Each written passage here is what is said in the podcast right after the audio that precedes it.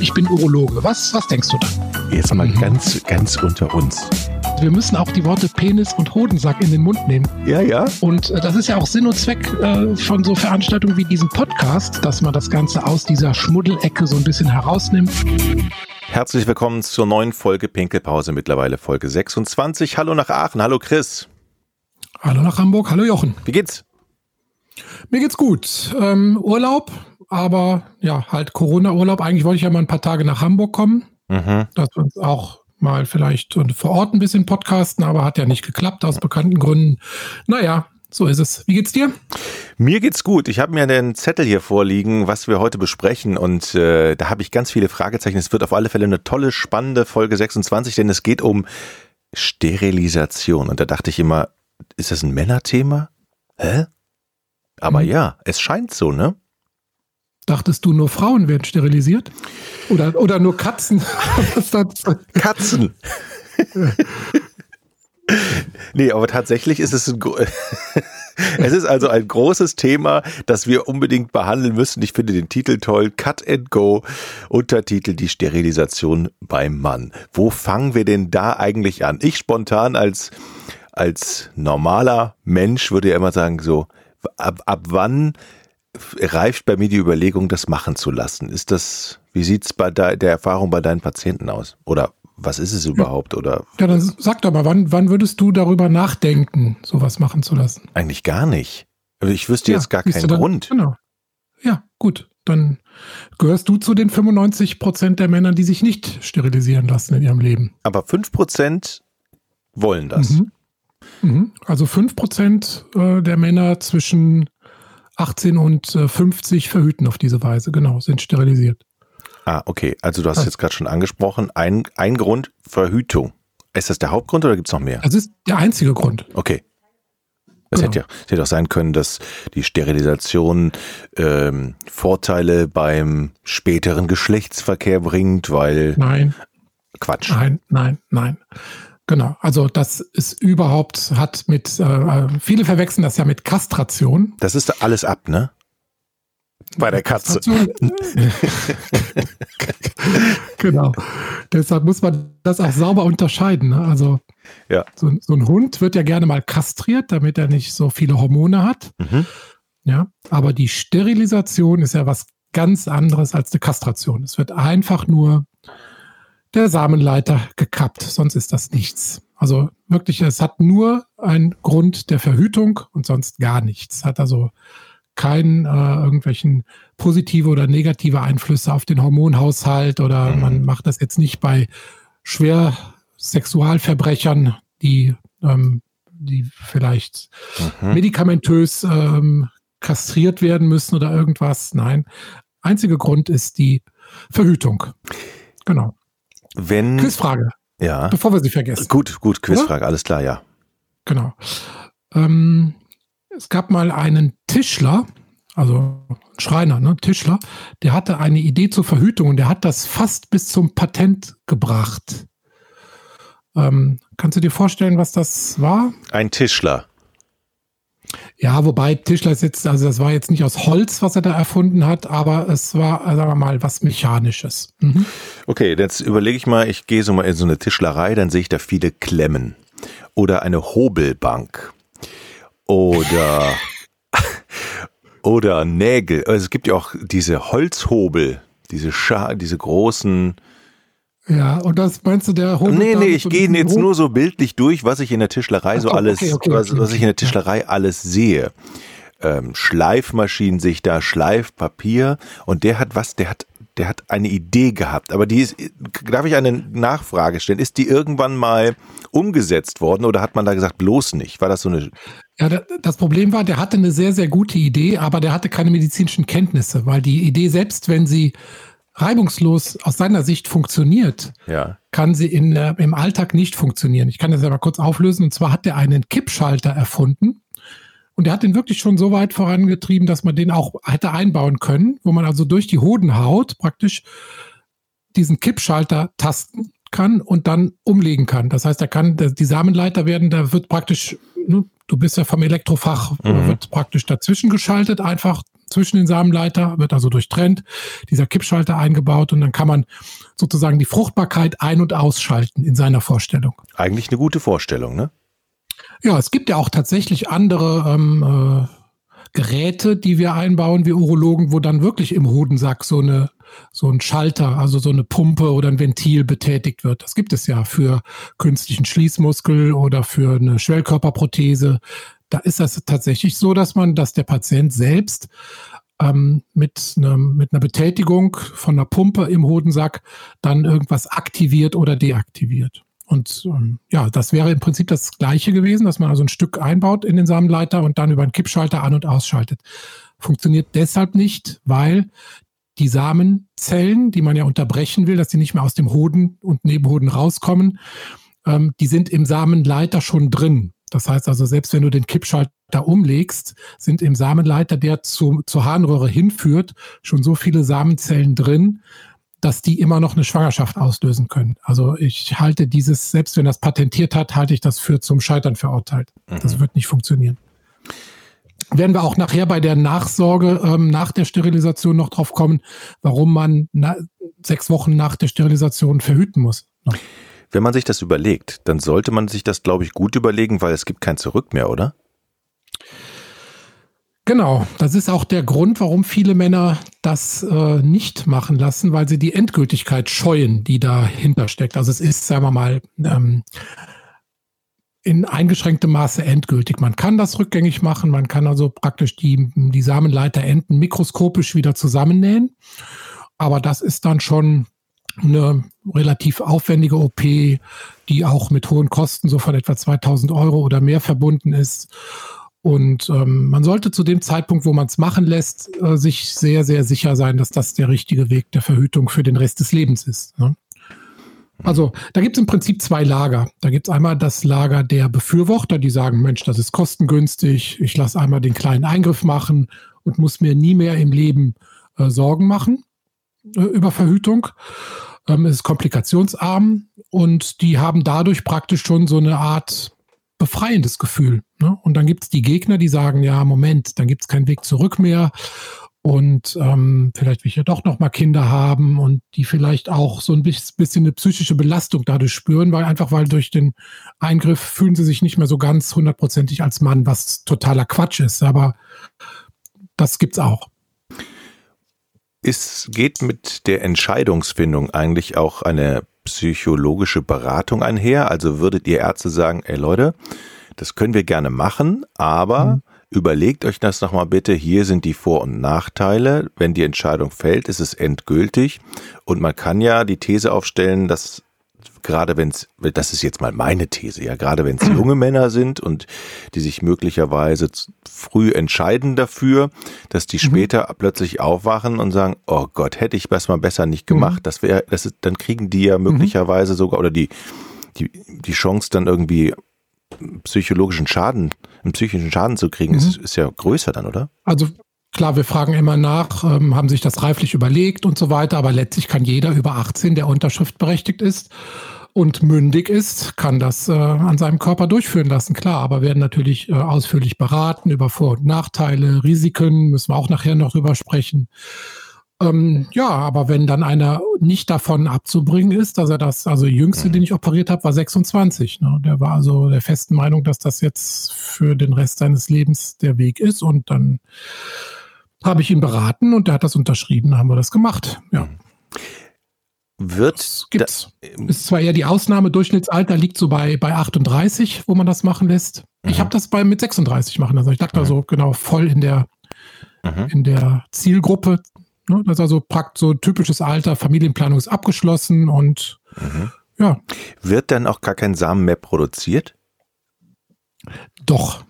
Das ist auch ein häufiger Irrglaube. Ist gut, dass du einfach mal so ins Blaue hinein fragst, was man so sich vorstellt, weil das sind genau die Fragen, die auch bei deinen Aufklärungsgesprächen kommen. Die Leute denken, sie werden kastriert, sind impotent und haben keinen Samenerguss mehr. Das ist alles nicht der Fall, äh, sondern es werden nur die Samenleiter durchtrennt und es kommen keine Samenzellen mehr in das Ejakulat. Der, der Hauptanteil des, der Spermaflüssigkeit kommt ja aus der Prostata mit ungefähr 20, 30 Prozent und den Samenblasen mit etwa 70 Prozent. Und die, die Spermien machen vom Volumen her nur einen ganz, ganz kleinen Prozentsatz. Ich kann das jetzt nicht genau mhm. beziffern, zwei Prozent oder sowas aus. Ähm, man merkt da hinterher keinen Unterschied, was Menge, Konsistenz und so weiter des Spermas ausmacht. Also es gibt da auch da keine negativen Einflüsse auf die Sexualfunktion. Worauf ich hinaus wollte, ist, ähm, wenn ich das habe durchführen lassen, äh, dann hört auch die Samenproduktion, also Ach so. Also okay, es wird dann nicht mehr produziert. Das heißt, in, in zehn Jahren bin ich auch, ich, ich über, formuliere das mal überspitzt, trockengelegt. Das heißt, auch da gibt's kein Zurück mehr, dass ich mir vielleicht mit der Spritze, Och. mit der Spritze Samen, Spermien entziehen kann und dann eine künstliche Mensch, Befruchtung. Du bist, echt ein, du bist echt ein halber Urologe mittlerweile, tatsächlich. Folge 26. Ich, 26, ich sehe schon, genau. ich, ich bin, ich ja, ja, bin ja. bereit für die meine erste Operation bald. Ja, absolut. Aber erstmal als Patient. okay, dann aber bitte eine andere ja, Ich kann diese. dir das anbieten. Ich mache dir, mach dir hiermit ein Angebot. Ja. Ähm, ich, ja, ich mache dir eine kostenlose Sterilisation. Mir? Oder ja, klar, ich darf dabei wissen, sein. Das funktioniert und du sparst direkt mal 400 Euro ungefähr. Du darfst dabei sein als Patient, genau. Sehr gut. Ist das Vollnarkose? Da machen wir, eine, machen wir einen Live-Podcast draus. Sehr gut, sehr gut. Oh Gott. Du hast das Mikro in der Hand und ich das Skalpell. Das wird was. oh Mann, so Scherz beiseite. Also, was, worauf also, ich hinaus was, wollte. Deine Frage war, was passiert mit den Spermien? Genau. Ja, genau. Also man kann ja dann hinterher tatsächlich, wenn man sich die, wenn man die Entscheidung getroffen hat, dann könnte es ja doch noch mhm. ein Zurückgehen, aber dann muss der, ist der ja. Weg halt schwieriger.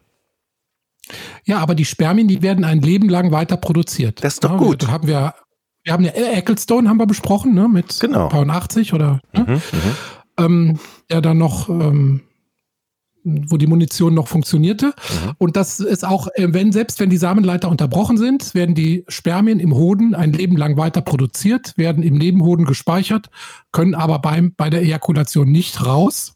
Also können praktisch nur bis zu dem Punkt, wo da unterbunden ist. Dann bleiben die stehen, sterben ab und werden vom Körper wie ein Bluterguss praktisch abgebaut. Ne? Okay. Also man kriegt jetzt keinen Samenstau oder was man sich so vorstellt, ne? sondern der Körper, das ist wie beim Pastor, da kommt das einfach nicht raus und dann wird das abgebaut. So. Was? Wie bitte? okay, verstehe. Also, aber das ist doch eigentlich eine gute Nachricht, denn es gibt ja dann trotzdem, man könnte ja an die Flüssigkeit ran, wenn man dann hinterher doch noch Kinder möchte, oder?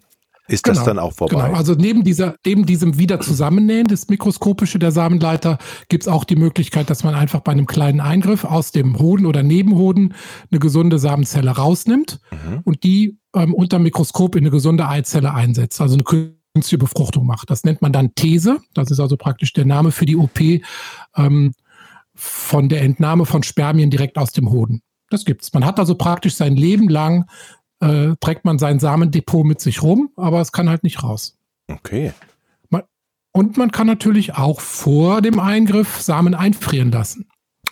Ja. Man, man kann also eine Samenprobe praktisch in eine Samenbank geben. Das nennt sich Kryokonservierung. Hat ähm, natürlich den Vorteil, dass man dann ein Leben lang äh, eigene Samenzellen zur Verfügung hat. Hat den Nachteil, dass, das, dass diese Samenbank ungefähr, ich glaube, bin ich nicht genau informiert, so 400 Euro Miete im Jahr kostet. Also dann wird es auf Dauer schon auch teuer. Mhm. Ja. Oh, okay. Aber man hat die Sicherheit, wenn ja. ich vielleicht sage, okay, ich möchte doch noch Kinder, dann könnte ich es machen. Ja, aber das ist immer dieses Hintertürchen. Ich weiß nicht, warum alle immer so ein Hintertürchen brauchen. Ähm, denke, wenn man an einem Punkt. Nee, ich denke jetzt so aus, der, aus, ja, aus der Nachbetrachtung. Also jetzt nicht als Patient, sondern ich denke jetzt für die Patienten sozusagen, die es hier vielleicht noch nicht wissen. Das heißt, die sind am Anfang erstmal total entschieden, merken dann ja. aber plötzlich, oh, äh, also ein Bruchteil vielleicht von denen. Naja, das ist halt immer klassischerweise, wenn man dann im mittleren Alter äh, neue Partnerin hat, die einen, einen, guten Teil jünger ist, dann vielleicht nochmal Kinderwunsch aufkommt. Ne? Ja. Das ist ja auch gar nicht so so selten. Also ich habe das irgendwo mal, warte mal, gucken, ob ich das finde, rausgesucht. Also der Wunsch, äh, sich wieder ähm, fruchtbar machen zu lassen, liegt bei drei auf tausend. Ne? Ist mhm, jetzt okay. nicht dramatisch nee. viel, aber ja. Ne? Aber es kommt halt immer mal wieder so eine Nachfrage. Ja. So, jetzt hast du mich schon auf dem Operationstisch gehabt, ne? Bildlich. Hm. Jetzt willst du wieder runter. Nee, jetzt willst du wissen, wie es genau funktioniert. Was kommt auf mich denn zu? Das nennt man ja Vasektomie ist das oder was was ihr da macht? Vasektomie ist der genau, mhm. Vasektomie ist der Fachbegriff dafür. Äh, was ist also ähm, Was Differenz ist der Name für den Samenleiter, also Vasektomie heißt eine äh, ja, Ektomie ist eigentlich ein Entfernen. Man entfernt ja nicht den ganzen Samenleiter, aber man entfernt zumindest so einen Zentimeter da, davon. Und das geht genau so, dass man also, der Patient kommt in die Praxis, der muss äh, nicht nüchtern sein, also man kriegt auch keine Vollnarkose oder irgendwas, sondern nur eine lokale Betäubung. Genitalbereich muss rasiert sein, ne? denn Haare sind ja immer Bakterienträger und stören dann auch bei der OP. Also Genitalbereich rasieren, ähm, nicht nüchtern in die Praxis kommen. Man kann theoretisch sogar selber Pkw fahren, sowohl hin als auch zurück. Ähm, weil man nichts bekommt, was jetzt die Fahrtüchtigkeit beeinträchtigen würde. Trotzdem empfehlen wir immer in Begleitung zu kommen.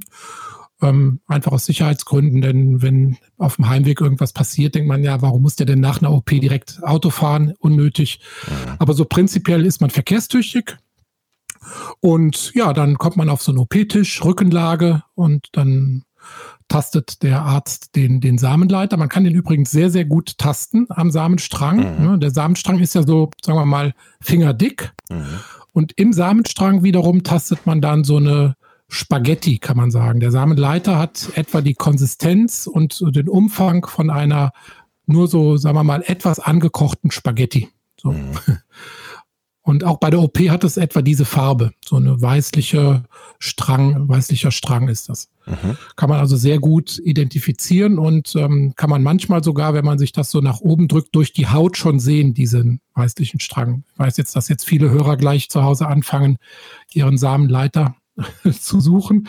Also in der Regel kann man den gut, gut mhm. tasten. Mhm. Dann wird die Haut ähm, betäubt mhm. und mit einer hauchdünnen Nadel geht man dann auch an den Samenleiter ran und der wird dann auch betäubt. Mhm. Und dann gibt es mehrere Techniken. Also es gibt die No-Skalpell-Technik, wo man den praktisch sich durch die Haut einfach packt und durch eine, ja, einen winzigen äh, Stich äh, hervorzieht. Ich mache immer eine kleine Inzision so von, von einem guten Zentimeter, ähm, einfach weil ich dann auch so ein bisschen besser Blutstillung machen kann. Und ähm, ich bin halt noch so ein klassischer Schnittoperateur. Irgendwie habe ich da so ein besseres Gefühl. Mhm. Aber vom Prinzip ist das das gleiche wie bei dieser No-Skalpell-Technik. Mhm. Und dann zieht man sich den betäubten Samenleiter hervor und nimmt da so einen guten Zentimeter heraus. Die, die Enden, die Stümpfe praktisch werden mit Strom zugenäht äh, zugeschweißt, dann nach hinten umgenäht und in verschiedene Ebenen versenkt. Also mhm. dass man eine Mehrfachabsicherung bekommt, dass nichts mehr durchgeht. Ja, mhm. das ist also jetzt die sicherste aller Varianten. Es gibt auch Kollegen, die machen nur einen Faden um den Samenleiter rum, also wird praktisch nur unterbunden. Das halte ich aber für sehr mutig, ne, weil dann ist die Gefahr der Rekanalisierung schon zu hoch. Also ich würde schon eine sichere Variante wählen mit durchtrennen, Stück rausnehmen, zuschweißen, umnähen und versenken. Dann ist man da das hört sich an wie im Bau. Auf der sicheren Seite. genau. Im Tiefbau hört sich das an. Ist das schmerzhaft? Der Pix ist unangenehm. Ne? Also ich kann ja, wie gesagt, aus Erfahrung reden, ich habe mich ja auch äh, sterilisieren lassen. Das ist nicht so schön, dass äh, der, das Gefühl, dass da unten einer äh, tastet und pickst und ähm, ja, ist aber jetzt auch nicht dramatisch. Was viele Patienten haben, ist so eine kurze Kreislaufreaktion, weil man am Samenstrang so ein bisschen ziehen muss. Und der steht über das Bauchfell, ähm, also mit dem Bauchraum in Verbindung. Und das macht manchmal so eine, so eine kurze Kreislaufreaktion, dass man so ein bisschen kalten Schweiß auf der Stirn hat und mal kurz denkt, oh, jetzt wird's mir aber plümmerant. Und das geht aber nach paar Minuten wieder weg. Das ist noch so eine Reaktion, die man oft hat, aber ansonsten ist das wirklich ein einfaches Verfahren, was in, innerhalb von einigen Minuten ähm, erledigt ist. Ja. Okay. Ähm. Dann wird die Haut zugenäht. Der Patient geht nach Hause und muss dann an dem Tag, wo das gemacht wird, zu Hause viel liegen und kühlen. Das ist eigentlich mindestens genauso wichtig wie eine, wie eine gut durchgeführte OP ist, dass der Patient dann an dem Tag, wo es gemacht wird, viel äh, liegt und kühlt.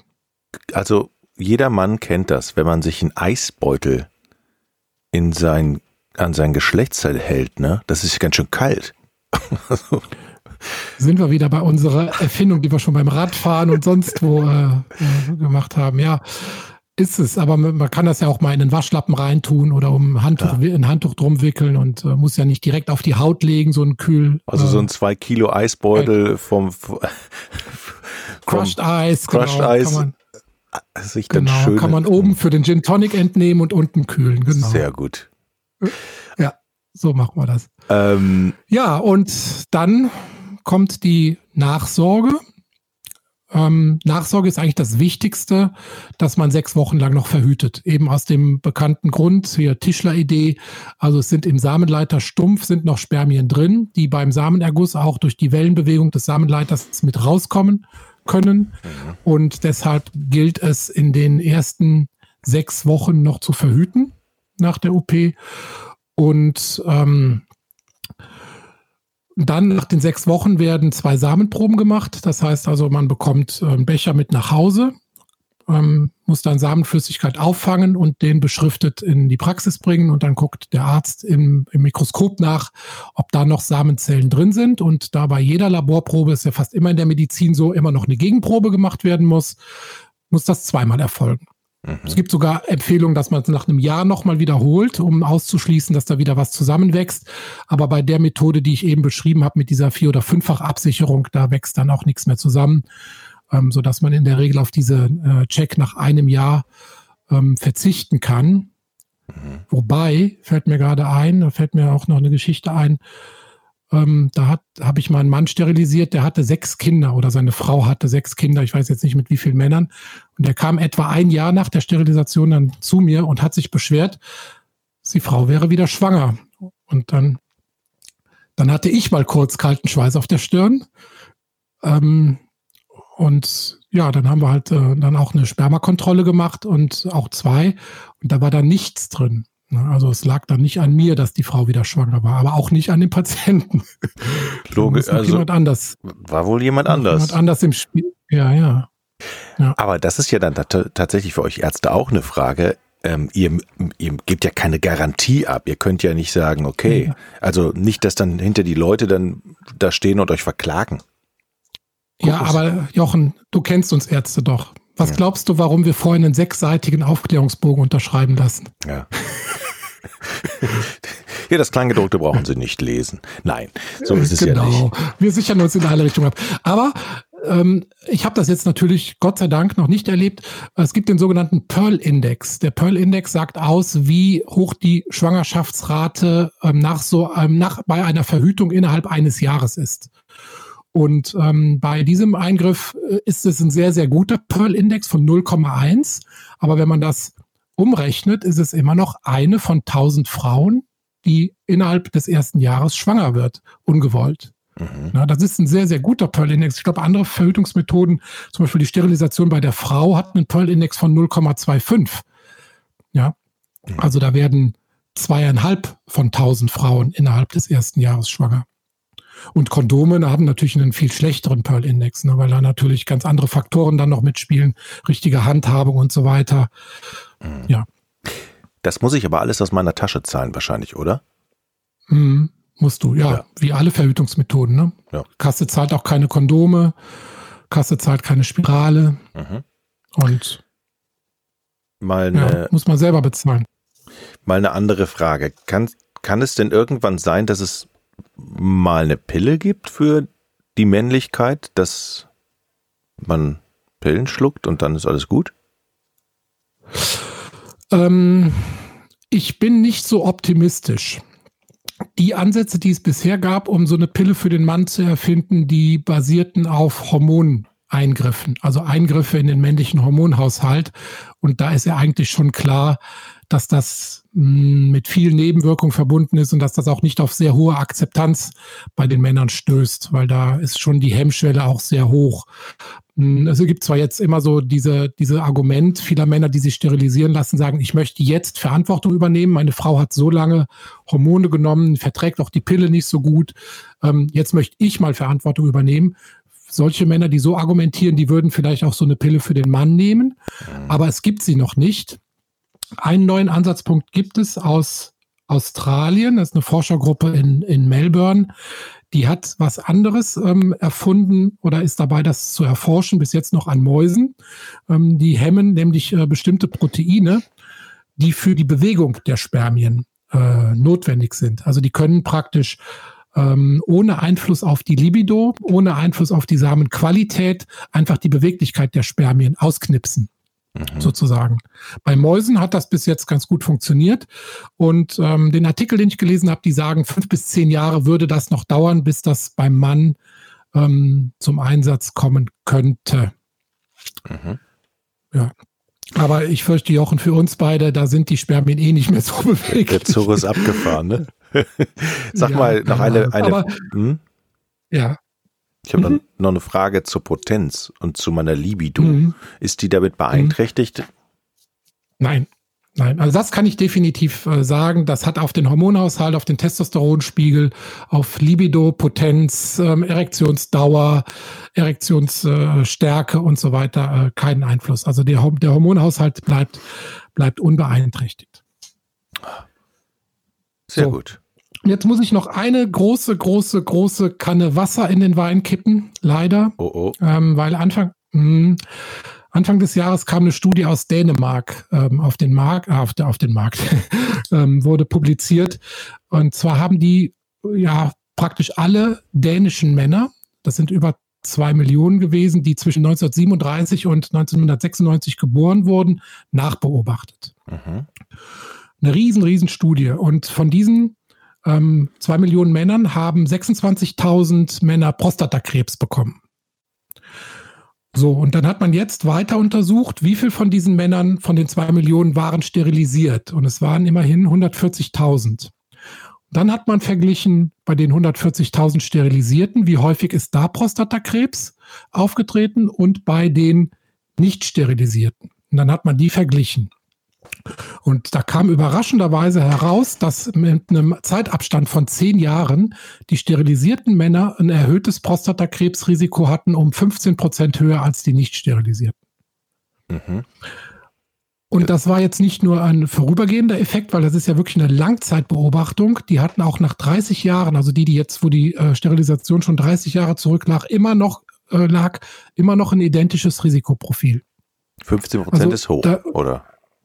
Ja, das ist schon signifikant. Also das ist jetzt nichts, was man unter den Tisch kehren kann. Es gab diese Vermutung schon mal bei einer anderen Studie, die seit 1986 läuft. Das ist äh, die sogenannte Healthcare Professional Study. Das ist eine Studie, wo Mitarbeiter aus dem Gesundheitswesen sich bereit erklärt haben, in Bezug auf bestimmte Gesundheitsaspekte sich langfristig, also eine Longitudinalstudie, langfristig beobachten zu lassen. Und da wurde auch schon mal so ein Verdacht geäußert. Mhm. Das hat man damals noch abgetan mit dem mit der Begründung, gut, die die ähm, Mitarbeiter in den Gesundheitsberufen, die lassen sich ohnehin häufiger ähm, untersuchen, die lassen häufiger eine Vorsorge machen und dann wird das auch früher und häufiger erkannt.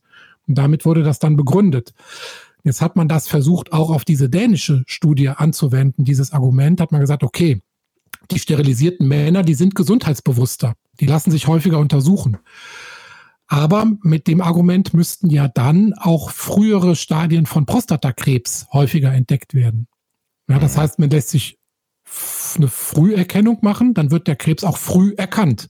Aber es zeigte sich, dass die früh, also dieses Erkennen von Prostatakrebs für alle Tumorstadien galt, also auch für die fortgeschritteneren. Mhm. Ja, also das Argument, die Männer lassen sich mehr untersuchen und darf, deshalb wird es häufiger entdeckt, zieht nicht so ganz, weil es wurden nicht nur frühe Karzinomstadien, sondern alle Tumorstadien häufiger entdeckt bei den Sterilisierten. So, und jetzt muss man über andererseits, muss ich auch noch dazu sagen, andere Krebsarten waren um 9% geringer, die Häufigkeit. Dann was dann gut. wiederum für die was dann wiederum für diesen, ähm, für dieses höhere Gesundheitsbewusstsein in der Gruppe sprechen würde. Also das ist tatsächlich eine, eine Frage, die ist noch nicht ausdiskutiert. Da gibt es verschiedene Hypothesen, warum das jetzt so sein könnte, ob die Sekrete aus dem Nebenhoden, die jetzt nicht mehr durch die Prostata durchfließen, ob die, ob der schützende Effekt wegfällt oder ob irgendwelche ja, hormonellen Faktoren eine, eine, Rolle spielen, das ist tatsächlich unklar. Und leider muss ich das hier heute auch im Bereich der Spekulation lassen. Aber es ist trotzdem wichtig genug, dass man das auch mitteilt, dass man das also mhm. auf jeden Fall mit in die Kalkulation mit reinnimmt und wenn man in dem entsprechenden Alter ist, dann auch die Prostatakrebs-Früherkennung auf jeden Fall wahrnehmen sollte. Ja, denn ein Prostatakrebs, der früh erkannt wird, ist auch sehr gut heilbar. Mhm. Da hatten wir, glaube ich, auch schon mal eine Folge zu gemacht. Kann man nochmal nach. Ja, wir werden den Prostatakrebs werden wir auch nochmal uns ähm, detailliert zur Brust nehmen in den nächsten Folgen. Ähm, und da ist ja auch die Früherkennung bei Prostatakrebs ist ja auch ein heißes Diskussionsthema. Soll man, soll man nicht? Wann macht es Sinn? Wann macht es keinen Sinn mehr? Ähm, heute können wir vielleicht mal so mitgeben, der sterilisierte Mann, der sich also mit Mitte, Ende 30 typischerweise sterilisieren lässt, sollte ab mit Mitte 40 dann, zehn Jahre nach der Sterilisation, auf jeden Fall regelmäßig die Prostatakrebsfrüherkennung äh, wahrnehmen, um dieses ja leicht erhöhte, aber doch merkliche, also Risiko mh, hm, dann zu unterbinden wiederum. Chris, Jochen. Das war eine sehr interessante Sendung. Du siehst es mir nach, wenn ich mir das mit deinem Angebot der Sterilisation und des Live-Podcasts hm. nochmal überlege. Ich mache das ja im, äh, im Freundeskreis häufig, dieses Angebot. Ein paar haben das wahrgenommen, tatsächlich. sehr schön. aber, aber auch die meisten nicht, würde ich sagen. Ja. ist immer ein schönes Geburtstagsgeschenk. So, dann, äh, dann schenke ich ein Buch und mache dann eine Widmung rein, noch Gutschein für eine Vasektomie. Das Buch wird dann gelesen, die Vasektomie wird aber nicht gemacht. Ja. Ach. Ach. So. Gut. Chris, vielen Dank. Danke dir. Tschüss. Ciao. Ich bin Urologe. Was, was denkst du da? Jetzt mal mhm. ganz, ganz unter uns wir müssen auch die Worte Penis und Hodensack in den Mund nehmen. Ja, ja. Und äh, das ist ja auch Sinn und Zweck äh, von so Veranstaltungen wie diesem Podcast, dass man das Ganze aus dieser Schmuddelecke so ein bisschen herausnimmt.